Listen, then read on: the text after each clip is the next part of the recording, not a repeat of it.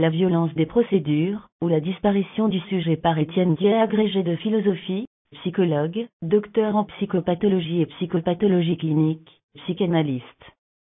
Introduction. Tous les cliniciens, qu'ils soient sociologues, psychosociologues ou psychanalystes, qui se trouvent aujourd'hui dans l'écoute et l'accompagnement des acteurs et des sujets en souffrance, constatent l'ampleur de l'anomie contemporaine, des destructivités à l'œuvre dans le social, ce qui se traduit notamment par l'abolition de la référence, et la mise à mal de l'ordre symbolique, le gendre, cette perception de la dissolution du lien social et de la perversion du lien narcissique que produisent les logiques économiques amènent à identifier la spécificité contemporaine de la misère du monde, Bourdieu et Al. 1993, et de la banalisation du mal, de jour, 1998, la banalisation de l'injustice sociale, et l'énormité du coût de l'excellence, Aubert et Vincent de Goljac, 1991, la transformation insidieuse et massive, non seulement des conditions de travail, mais de la vie quotidienne, et des modalités du vivre ensemble, se traduit par la production de dysfonctionnements, de souffrances et de pathologies de plus en plus massifs, et généralisés. Ce sont en effet aussi bien les conditions nécessaires au jeu pour exister, au Lamier, 1979, que la cohérence du contrat narcissique, et les modalités du vivre ensemble qui sont radicalement remises en question ce qui se donne à entendre dans l'espace de la cure, comme dans les pratiques d'intervention ou de supervision dans les organisations, mais aussi dans l'espace de la formation, confronte le clinicien à la difficulté d'identifier et de situer les attaques sur les conteneurs, les processus, et les liens à l'œuvre dans les crises catastrophiques institutionnelles, groupales ou personnelles qui sont à l'origine de son intervention.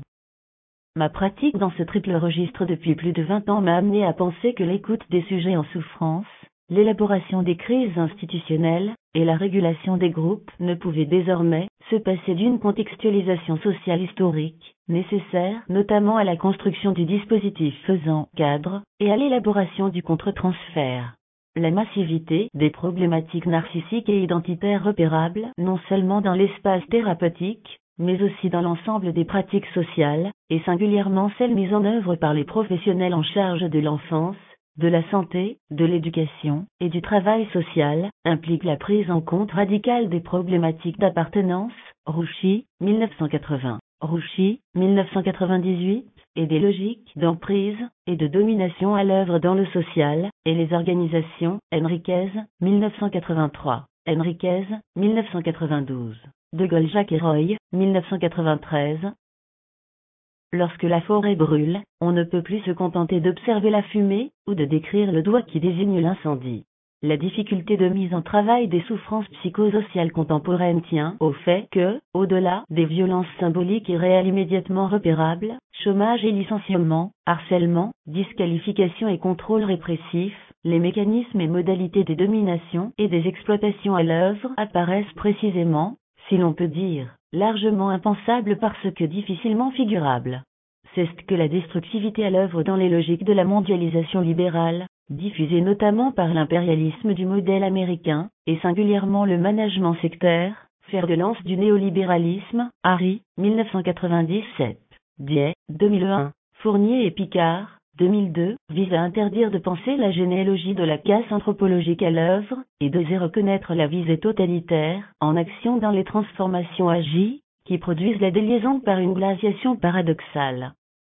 Il convient en effet de penser, c'est du moins ce que je soutiens ici, que les effets de casse constatés ne sont rien d'autre que le développement logique du système capitaliste tel que Karl Marx l'avait précisément décrit dans la partie critique de son œuvre et qu'il s'agit de nouvelles formes d'exploitation et de domination dans le contexte de la mondialisation néolibérale, spécifique de la modernité, GATT, FMI, OMC, OSCD, Carnet de commandes étrangers, Europe de Maastricht, les horreurs du socialisme réel, qui n'a jamais été, ou qu'il soit apparu, qu'une prise de pouvoir tyrannique mettant en œuvre, de manière volontariste et contradictoire avec les analyses marxistes, un capitalisme d'État ne suffise pas à invalider l'épistémologie dialectique, ni à effacer la destructivité de l'économie capitaliste et de la marchandisation généralisée. La situation actuelle doit donc être identifiée comme la conséquence de la rencontre entre les logiques totalitaires des bureaucraties tyranniques nazies et staliniennes, la violence sans limite du libéralisme économique, le simplisme mécanique des technologies informatiques, et la généralisation des normalisations cognitivo-comportementalistes. Pour mettre en perspective la genèse de la situation actuelle, et de ses conséquences anthropologiques, il est donc nécessaire de comprendre qu'elle est d'abord issue de la rencontre,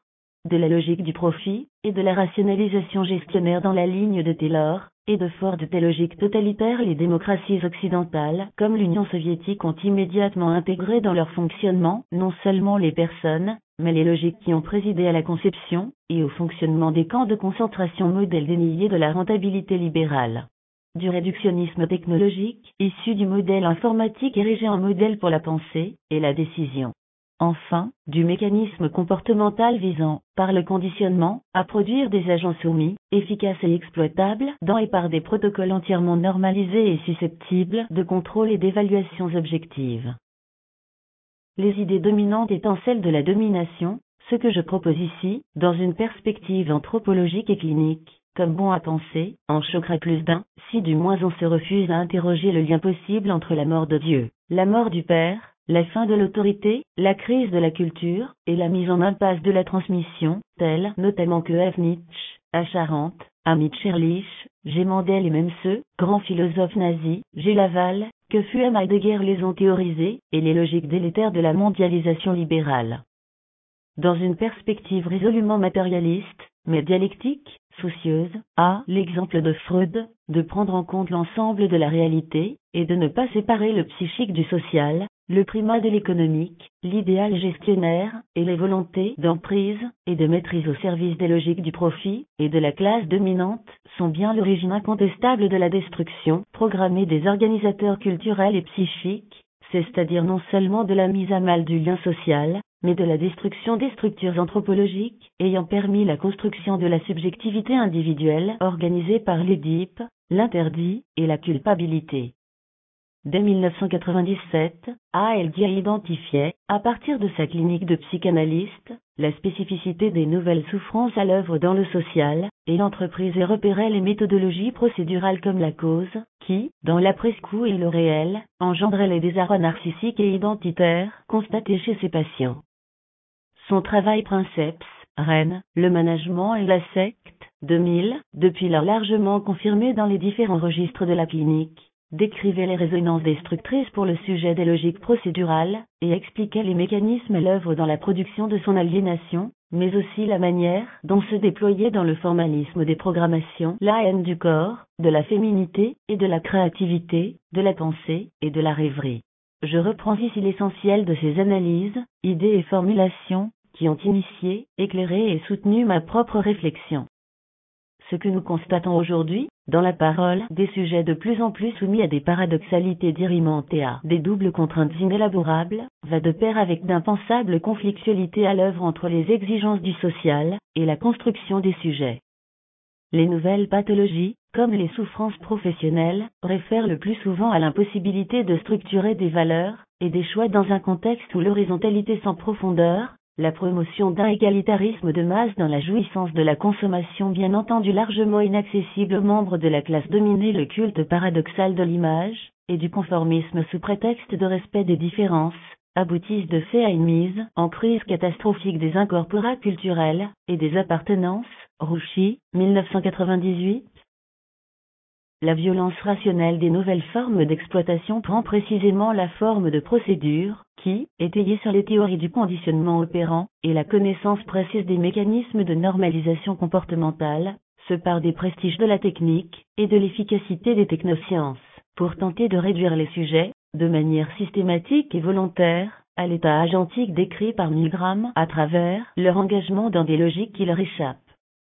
Dans ce contexte, le harcèlement moral, c'est-à-dire l'usage méthodique de la perversion narcissique, tend à devenir le mode de management dominant, Die, 2000, mais prend subtilement l'apparence d'une rationalité méthodologique, ce qui permet la banalisation du mal décrite par deux jours, 1998, c'est désormais au nom de la science, de la technique et de la modernité qu'en silence, on assassine. L'érection des technosciences en référence axiologique, ce double d'un positivisme scientiste dont le cynisme souvent affiché dévoile sans phare sa soumission aux logiques de l'économie de profit. C'est ici que les propositions de Lebrun, 2001, démontrant comment le discours de la science permet, dans son principe et sa structure, l'éviction radicale du sujet marqué par le manque, la parole et le désir prennent toute leur valeur. En effet, la mise en place de procédures consiste d'abord à réduire le sujet, à réaliser dans le faire ou le discours ce que prescrit un énoncé ou toute trace de sujet de l'énonciation a été détruite. Enfin, ces procédures produisent dans la pseudo-relation induite un évidement du sujet qui est présent sans être là, puisque tous les éléments qui constituent une relation vivante sont impitoyablement exclus par la procédure. Aucune des conditions décrites par Polanyi est pour qu'un jeu existe n'est présente. Dans l'énonciation procédurale, le sujet est parlé par un autre, inidentifiable, il n'est pas sujet de son énonciation, et le projet qu'il assigne à la place où il ne vise que son évidement comme condition de son efficacité, Die, 2000. Dans la même ligne que ce que elle Die énonce dans ce numéro, p. 69 et suivante, on peut remarquer que les procédures mettent en œuvre une persécution sans visage à l'origine d'une fantasmatisation obligée, massivement produite dans une relation persécutive insituable. Ce sont les logiques du faire, avec leur corrélat de contrôle et d'emprise, qui imposent ici au sujet une aliénation présentée comme la norme, et la condition, même de son existence sociale et de son identité professionnelle. C'est ici la pure logique de l'emprise qui se met en œuvre, mais il faut comprendre qu'elle s'inscrit dans l'agir, comme un fantasme non fantasme, Racamier, 1993, dans l'effacement de toute relation intersubjective à la différence de la relation d'emprise, décrite par Béderet, dans ses composantes obsessionnelles et perverses. L'emprise de la technique vient ici prendre la place de l'autorité, L'idéal techniciste dans sa ritualisation formelle vise ainsi à produire l'opératoire, P. Marty, et le banal, Sami Ali, 1980, comme mode d'existence prescrit aux agents ou aux cibles des procédures, au risque économiquement calculé des somatisations et des dépressions que peut engendrer le terrorisme du réalisme, de l'efficacité et de la gestion prétendument rationnelle, dans l'éviction de toute dette et de toute possibilité de transmission les procédures apparaissent d'emblée comme radicalement différentes, aussi bien des procédures juridiques et de leur finalité de régulation symbolique que des protocoles scientifiques soumis à l'interrogation critique et à la vérification, qu'elles minent dans le faire semblant de l'imposture. On est ici confronté aux logiques de la maîtrise anale et de la fantasmatique phallique. La logique du faire fonctionne comme productrice de l'impossibilité de penser, et même de figurer, là je vois son être réduit à son savoir-faire, lui-même évalué en termes d'efficacité et d'utilité, tandis que savoir et créativité se trouvent dans le même mouvement fort clos, et que l'appropriation identificatoire est remplacée par l'intériorisation forcée d'un corpora, injecté sous contrainte dans et par la procédure elle-même. La construction anthropologique, qui tend du même coup à se produire dans le contexte social historique du néolibéralisme, est la réduction du sujet de désir et de parole en quête de plaisir à un agent, être de besoin, voué à la jouissance, aliéné, dans le collage entre le réel et l'imaginaire, dans l'exil impensé des terres du symbolique. Le règne de la procédure s'étend désormais à tous les domaines, de la prévention des risques à l'intervention militaire, de l'aide humanitaire à la feuille de route diplomatique, de la didactique à la victimologie, de la gestion des flux de la production au management, et à la prise de décision. Jusqu'à envahir, Aujourd'hui, le diagnostic médical et les prises en charge thérapeutiques, la définition des objectifs, des tâches et des évaluations du secteur associatif. Les procédures apparaissent donc comme un des moyens de mise en œuvre des nouvelles formes d'exploitation dans une société libérale où les logiques du profit imposent de plus en plus à la classe dominante de développer les formes subtiles de la barbarie douce, le Goff, 1999, en même temps que la surveillance et la répression policière pour maintenir sa domination des classes laborieuses, à nouveau perçues comme des classes dangereuses, elles chevaliers. Comme nous le donnent à penser nombre de films de science-fiction, l'art percevant comme toujours les mouvements profonds qui affectent la condition humaine et la culture, nous sommes en présence d'une mutation anthropologique dont nous hésitons à prendre la mesure, tant elle semble nous conduire à la généralisation d'un monde du on, sans désir ni culpabilité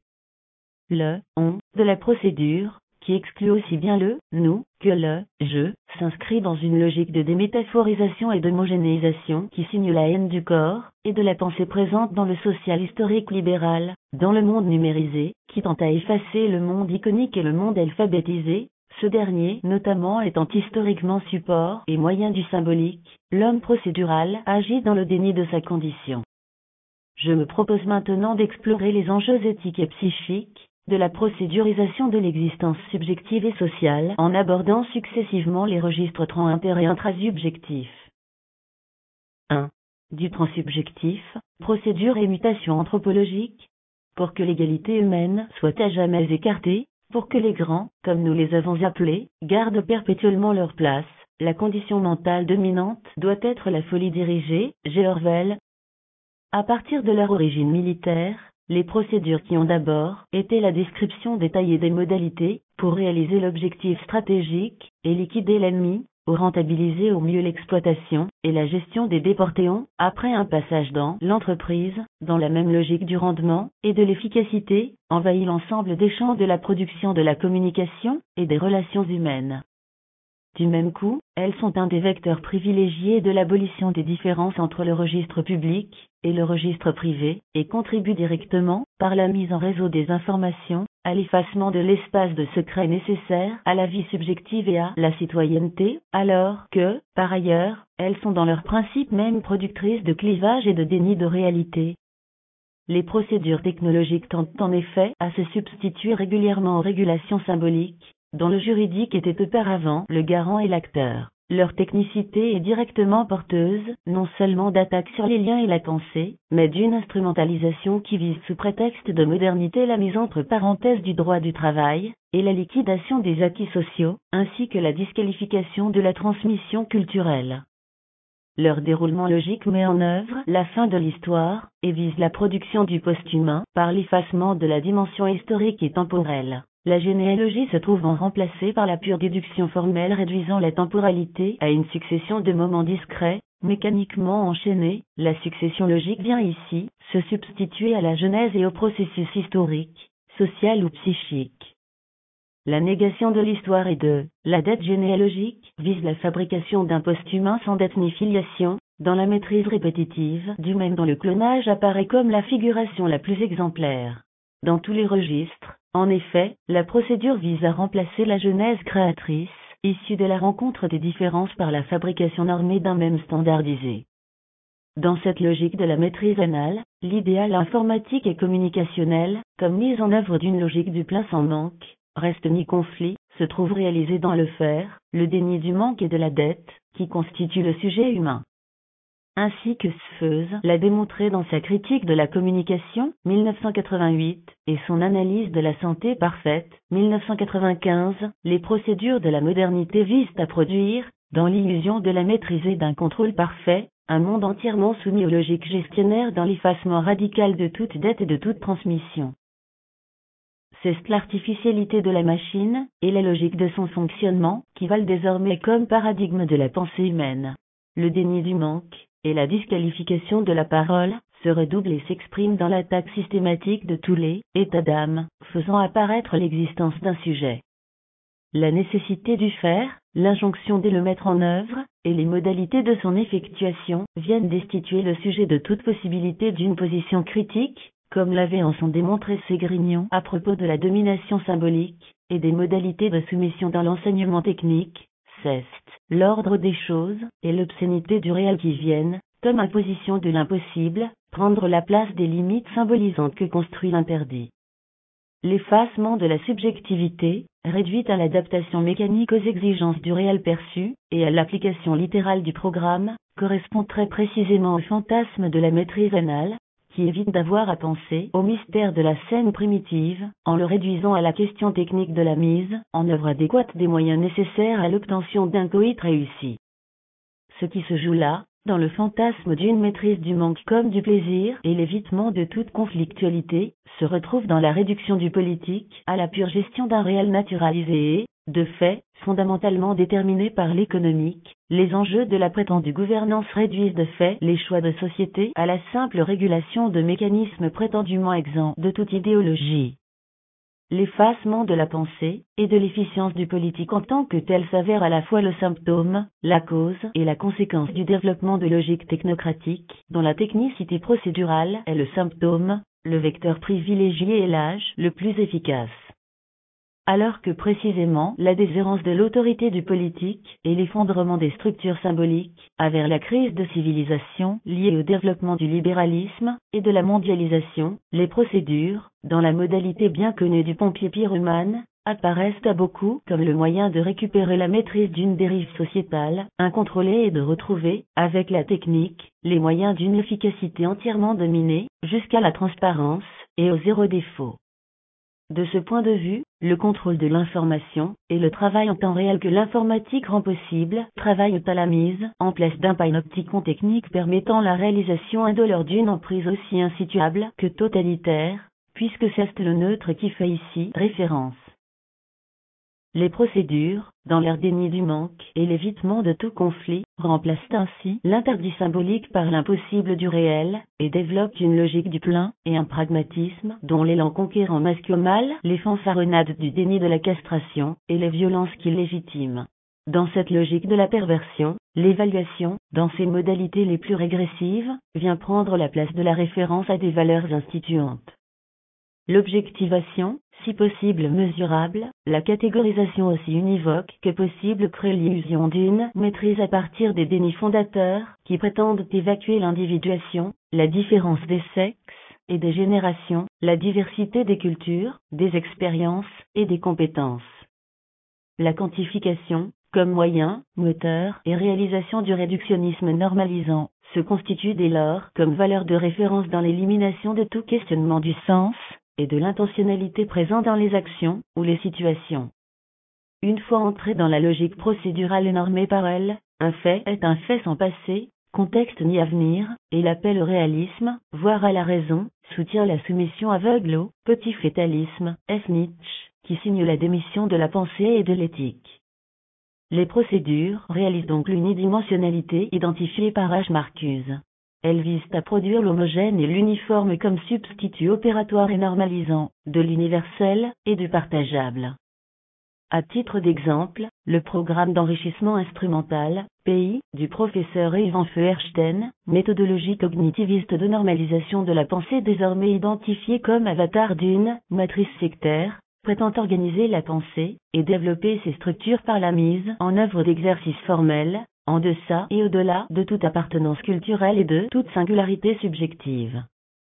Si les cognitivistes eux-mêmes ont démontré l'inanité et l'inefficacité de la méthode, qui s'inscrivait par ailleurs dans une logique de marchandisation de l'éducation dans la ligne des directives de l'ONC, il n'en demeure pas moins que la diffusion d'une telle méthode dans l'éducation nationale implique une remise en question radicale des valeurs instituantes de la République. L'imposture consiste, ici, à faire passer la neutralisation opératoire comme isomorphe, ou équivalente à la neutralité laïque. De la même manière, j'ai pu entendre un haut responsable du ministère du Travail expliquer sans sourciller aux étudiants d'un magistère de sociologie qu'il avait mis en œuvre, en marge des structures institutionnelles légitimes, un ensemble de procédures d'évaluation et de réorganisation des services que des vacataires, embauchés dans des conditions illégales, avaient pour mission de réaliser.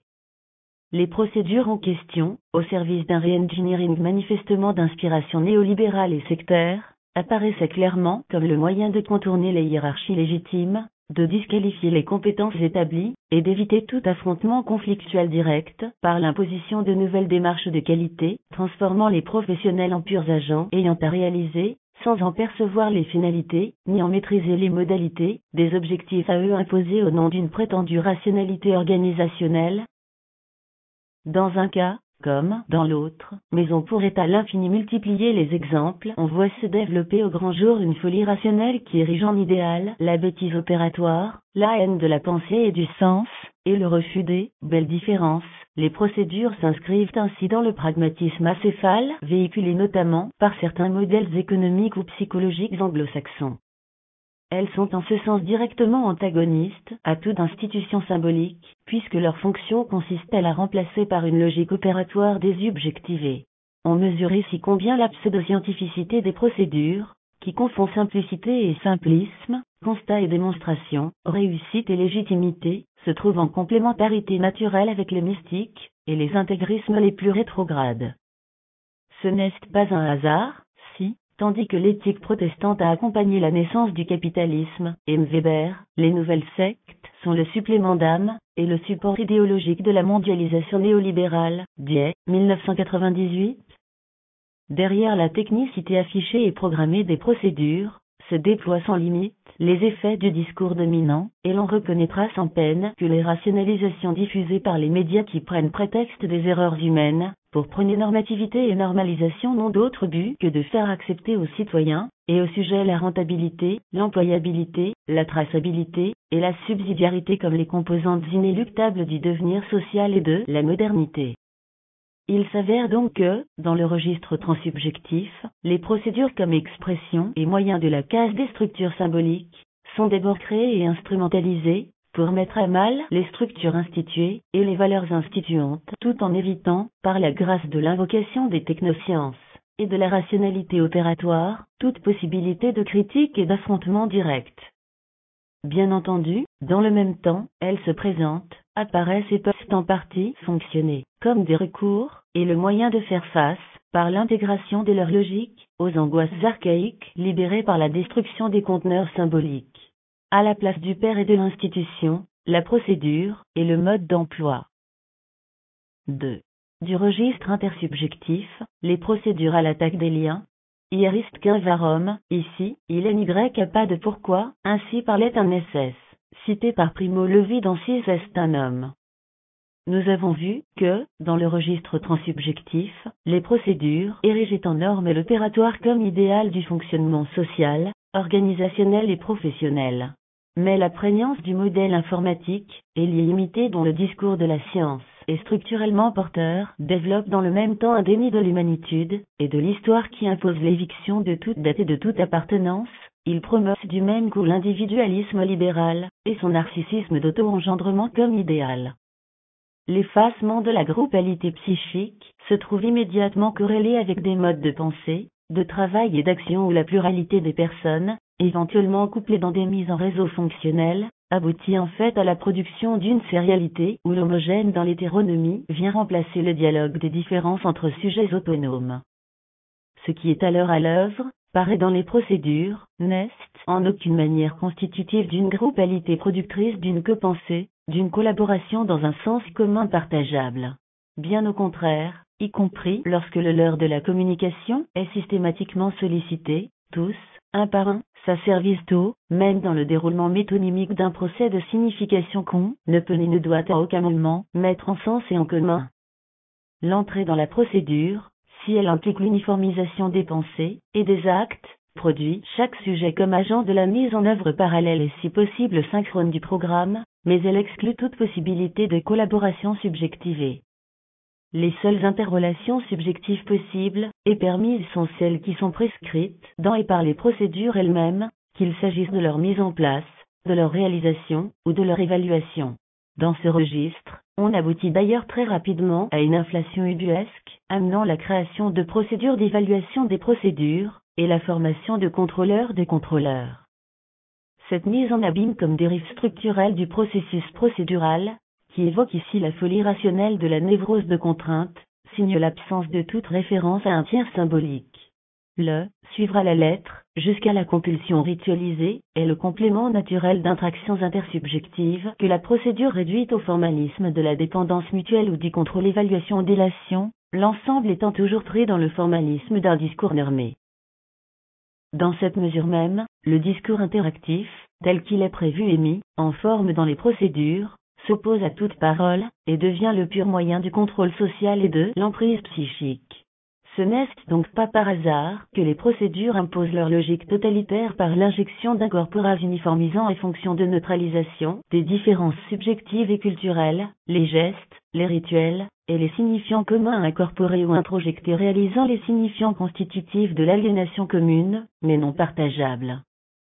C'est dans ce registre d'une communication inconflictuelle, sans reste, manque, ni autre, qu'il faut comprendre l'usage totalitaire des codes comme moyen et garant de l'enfermement des agents dans la logique qu'ils doivent promouvoir.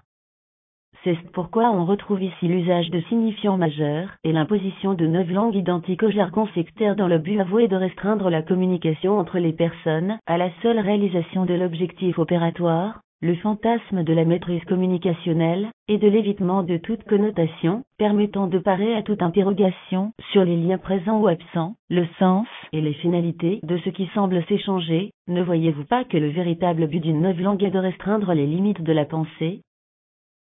À la fin, nous rendrons littéralement impossible le crime par la pensée, car il aura plus de mots pour l'exprimer. Tous les concepts nécessaires seront exprimés chacun exactement par un seul mot, dont le sens sera rigoureusement délimité. Toutes les significations subsidiaires seront supprimées et oubliées. G. Orwell, 1984. L'idéal procédural, comme dans les sectes, réduit la langue au code et exclut du champ intersubjectif toute expression subjective au profit d'un discours formel centré sur le faire et équivalent à un faire. Il s'agit bien ici de tuer toute capacité de rêverie, et d'écraser l'espace potentiel. La réduction utilitariste du langage à un instrument opératoire destitue du même coup le sujet de la parole. La rencontre avec l'autre et, à plus forte raison, la constitution d'un appareil psychique groupal, ou la construction d'un groupe d'appartenance secondaire investissant, du même coup, rendus impossibles. La réduction des échanges à la logique gestionnaire et l'investissement de la certitude opératoire comme défense contre l'angoisse n'empêche pourtant pas le retour du dénié. En effet, dans la logique opératoire de la procédure, si la responsabilité technique tend à effacer la possibilité même d'une culpabilité morale, l'erreur se transforme de fait rapidement en disqualification narcissique, et, comme le remarque Melman, 2002, le traumatique de la butée sur le réel vient prendre la place de la culpabilité référée à l'interdit symbolique. Un des paradoxes de la modernité pourrait bien être que le réductionnisme technologique qui produit le sujet comme agent ne le dispense de la culpabilité que pour le confronter à la honte et à la menace narcissique. On remarquera d'ailleurs que, les affrontements idéologiques, les débats théoriques et les conflits intersubjectifs étant systématiquement évités, la rationalité procédurale donne lieu à un pédagogisme pervers comme nouvelle modalité de l'emprise qui ne se soumet pas à la bêtise de la logique procédurale, est censé être un imbécile qu'il convient d'éduquer pour autant qu'il n'est pas encore possible de le liquider physiquement. On reconnaîtra ici le discours de nos politiques et l'invocation magique, mais fort peu justifiée, d'un réalisme prétendument rationnel. Par conséquent et ce n'est un paradoxe quand apparence les rationalisations procédurales, comme discours de la certitude, engendrent dans le même temps un terrorisme de la bien-pensance, et du politiquement, éthiquement, pédagogiquement, scientifiquement correct. Individuelle et individualisante dans son principe et son fonctionnement, la logique procédurale est dans le même temps négation en acte de toute singularité, et, du même coup, processus insidieux de désubjectivation, notamment par l'instauration programmée de dénis imposés, qui attaquent le sens de la réalité. Pensée unique, pensée unique, la procédure porte en elle sa propre inquisition à la place de la constitution d'un nous, porteur de conflictualité, mais aussi de créativité, les logiques procédurales produisent la superposition de je, clivés, isolés et morcelés, tenus ensemble par la ligature formelle du on opératoire. Dès lors, la mise en présence de sujets ne produit plus aucune rencontre, mais le simple agir et interagir des discours, et des logiques dont ils sont porteurs, et qui les traversent. Le procès de Nuremberg, comme celui d'Eichmann à Jérusalem, ont précisément révélé les processus de soumission inconditionnelle propres à l'État agentique et l'absolue incapacité des acteurs de l'Holocauste de s'identifier, ne fût-ce qu'à minima, à leurs victimes, dans la mesure où ils obéissaient aux ordres, et accomplissaient à la lettre les procédures de destruction dont ils avaient la charge. Dans un registre heureusement sans aucune mesure avec l'horreur de l'Holocauste,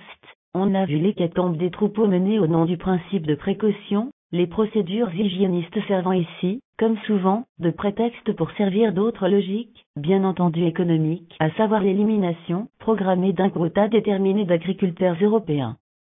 Mais ce n'est pas par hasard que, dans la parole des analysants, le spectacle médiatique des bûchers de l'hécatombe hygiéniste évoquait dans l'horreur les grandes pestes du Moyen Âge, les autodafés de la Sainte Inquisition, et les crématoires des camps de la mort.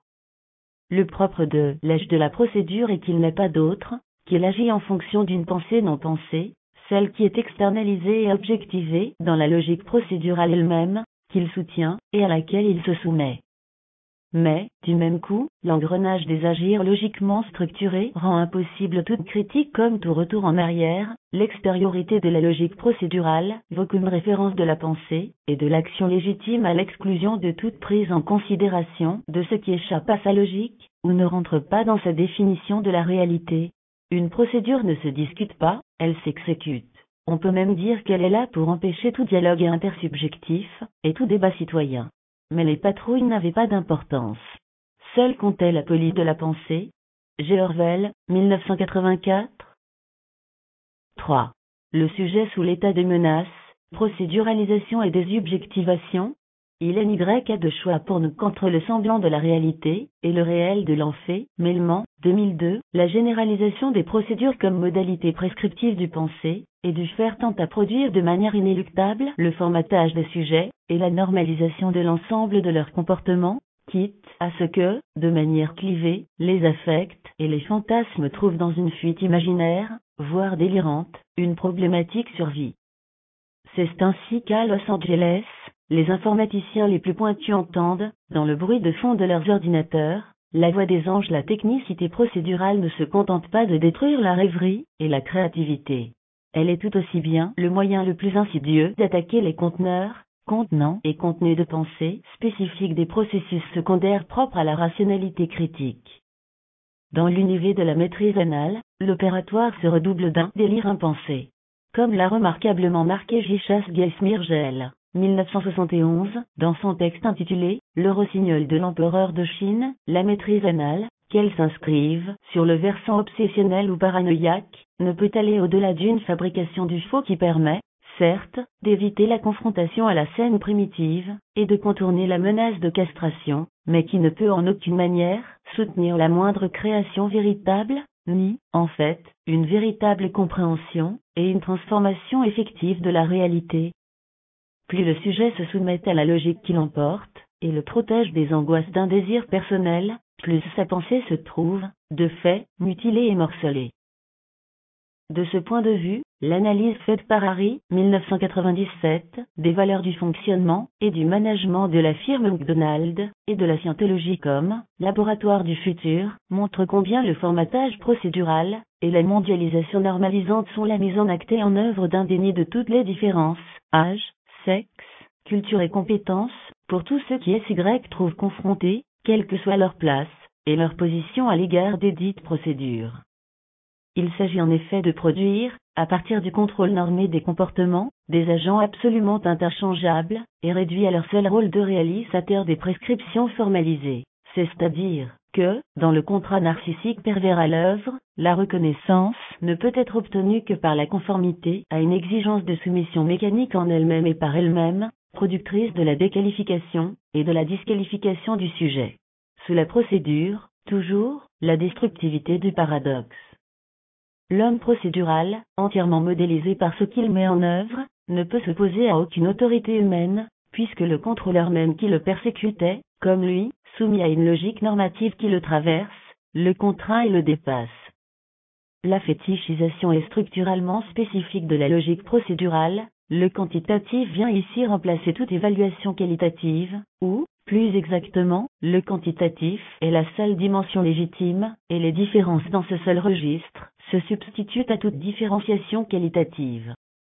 On est donc, ici, dans une logique du rendement qui permet l'objectivation évaluative, mais la maîtrise sphinctérienne en cause exclut toute possibilité d'une interrogation de sens et d'une position subjective accordant à l'autre, aux autres et à l'ensemble une existence autre qu'instrumentale. Seul compte le calcul précis et la gestion rationnelle du nombre de stucs qui rentreront dans le train, la précision des manœuvres, la maîtrise de l'itinéraire et des horaires. Peu importe ce que recouvre le terme, le destin et la destination de ce qui est ainsi embarqué dans la perfection froide de la soumission aux ordres. Les procédures, dans leur liquidation de toute interrogation subjective, et notamment dans leur contemporaine modélisation informatique, rendent désormais caduques les classiques distinctions entre les organisations bureaucratiques et technocratiques, dans la mesure où l'aliénation qu'elles mettent en place produisent de nouvelles figures de l'humain, de l'inhumain, du post-humain, par la généralisation du script, c'est-à-dire de la réalisation prescrite de fantasmes, non-fantasmes, Racamier, 1993, qui tente à transformer et déterminer l'ensemble des pensées, des sentiments, et des comportements des sujets qui y sont soumis. Ce qui risque donc de se réaliser à travers l'extension du mode procédural à l'ensemble des secteurs de la vie sociale, et des pratiques privées et publiques, c'est la production programmée de cyborgs entièrement formatés par l'intériorisation des prescriptions inscrites dans la logique du faire, et les discours désubjectivés dans lesquels ils sont pris. On se souviendra ici de la géniale intuition de Charlie Chaplin dans les temps modernes, et de la façon dont le sujet, d'abord serviteur de la machine dans le travail morce les propres terrorismes, se trouve ensuite englouti par la mécanique du système, et littéralement happé par l'engrenage ce n'est pas par hasard qu'à propos des scripts de fantasmes non fantasmes, et de leur transmission par contiguïté, Racamier, 1993, Racamier, 1995, parle d'engrainement pour finir en humanoïde entièrement robotisé, accomplissant mécaniquement, sans pensée ni désir, les actes et les gestes censés permettre de maîtriser le temps, et d'obtenir le meilleur rendement. Ce que l'artiste nous permet de penser, c'est ce que la logique des choses, et des discours sans parole, lorsque l'agir vient se substituer au projet, et au dialogue, avec leurs risques, et leur conflictualité dynamique, produit un conformisme dont la destructivité désubjectivante peut rencontrer dans le sujet son désir de non-désir, comme modalité mortifère de l'évitement de la castration, et le souhait d'une toute-puissance impersonnelle ou l'illusion de maîtrise, se paie du sacrifice de la subjectivité. Le fétichisme de la procédure technologique désormais dominant, y compris dans les champs thérapeutiques et éducatifs, déresponsabilise le sujet, mais le prive dans le même temps de toute possibilité de s'approprier sa pratique comme individu, professionnel ou citoyen. L'injection d'un corpora formel attaque sa capacité de penser, de tisser des liens, et de désirer, et risque de le priver de son étayage sur ce qu'il a hérité et construit dans ses groupes d'appartenance primaire et secondaire. Ainsi que j'ai dû, au cours d'une supervision, mettre en travail les certitudes d'une rééducatrice, qui, présentant une histoire de cas, attribuait de manière magique l'évolution de l'enfant, dont elle s'occupait au pur déroulement de la procédure didactique, effaçant par là même sa place et son rôle, jusqu'à ce que ses collègues lui rappellent l'importance, et la qualité de son investissement, et les modalités tout à fait personnelles de ses interventions dans le travail de mise en lien et en sens qu'elle avait accompli.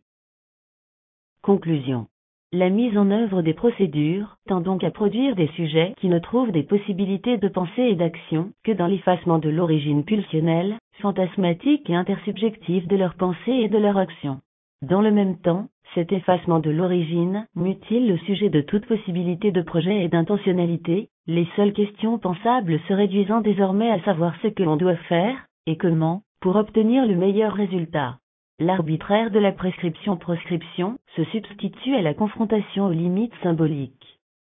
On retrouverait comme exemple significatif de cette évolution anthropologique, comme production de sujets voués à l'opératoire sur un fond de déni, l'ensemble des interrogations que peuvent susciter les questions contemporaines des biotechnologies, J.T. Star et Mvakin, comme celle de la réduction de la sexualité aux questions techniques de la sexologie, D. Folcher, Cancenest, pas l'apologie pornographique des procédures de la jouissance. C'est ici que l'on peut saisir, et précisément sur l'extension des procédures à ce qui touche au corps, au désir et au plaisir, la position perverse présente structurellement dans le réductionnisme comportemental, et la mutilation de la pensée, que représente l'opératoire comme effacement des différences, des conflits et de l'histoire. Au fond, c'est l'humanité et l'altérité interne et externe que les procédures visent à éliminer. Elles sont, en ce sens, non seulement radicalement contradictoires avec l'idée régulatrice d'un humanisme critique et rationnel, mais, plus radicalement encore, porteuses d'un désir de destruction de l'humain et des conditions du sens.